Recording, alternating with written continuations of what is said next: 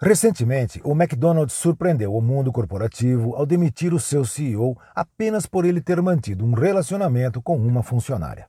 Detalhe: o cara era simplesmente um dos melhores CEOs do mundo no setor. Parece estranho, mas não é.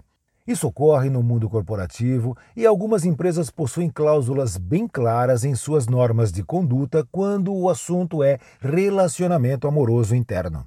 Segundo a nota oficial da empresa, aspas. O executivo violou a política interna ao envolver-se em um relacionamento consensual com uma funcionária. Fecha aspas. Então, o que há de errado nisso? Muita coisa.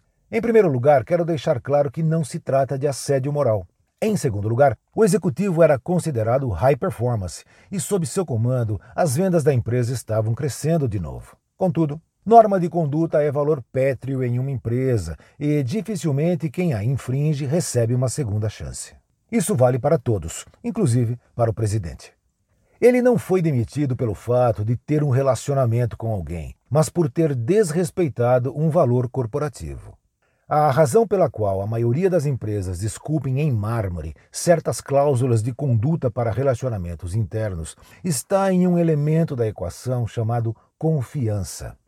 O relacionamento amoroso entre pessoas pode resultar em quebra de confiança interna e afetar diretamente o clima organizacional. Na recente pesquisa sobre clima organizacional, conduzida pelo portal Pensamento Corporativo, abordamos diretamente essa questão. Ao perguntarmos se a pessoa teria um relacionamento amoroso com alguém no seu ambiente de trabalho, 40% dos 1.287 respondentes afirmaram que não teriam. 37% disseram que talvez teriam e 23% disseram que teriam o relacionamento. Na pergunta seguinte, abordamos o impacto na confiança. Perguntamos: Você acredita que o relacionamento amoroso entre pessoas na mesma empresa pode prejudicar a harmonia no ambiente ou afetar a confiança dentro e fora da equipe? A resposta surpreendeu. Apenas 12% dos respondentes entendem que não prejudica, e 88% disseram que prejudica ou talvez prejudique.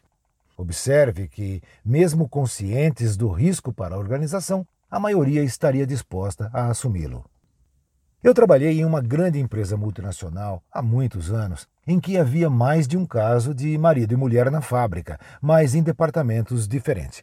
Nunca houve qualquer problema de preferência ou quebra de confiança. Mas o RH fazia uma marcação cerrada e se um departamento fosse cliente interno do outro, alguém precisaria mudar de função.